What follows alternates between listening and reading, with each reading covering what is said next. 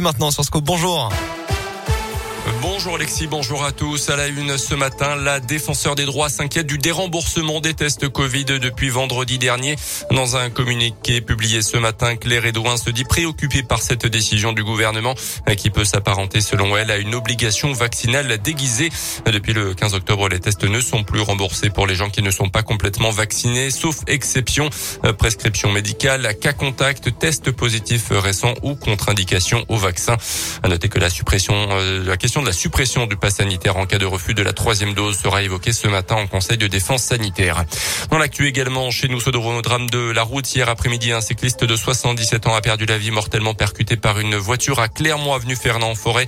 Le conducteur âgé de 31 ans est indemne. Une enquête a été ouverte. Autre accident moins grave, celui-là, c'était ce matin sur la 71 en direction de Paris à hauteur de la commune de Saint-Pangolin. Deux poids lourds se sont euh, percutés.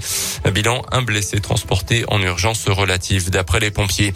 Une nouvelle grève de SOS médecins à Clermont le mois prochain. Après un premier mouvement au mois de septembre, les médecins veulent maintenir la pression pour garder le principe des visites à domicile, le cœur de métier de la fédération. SOS médecins se mettra donc en grève de nouveau pendant 48 heures, cette fois au mois de novembre. Une victoire au forceps en basket, mais la JAV s'est qualifiée quand même pour la suite de la Coupe de France. Hier soir, victoire en 32e de finale contre les Sharks d'Antibes après prolongation à 86 à 83.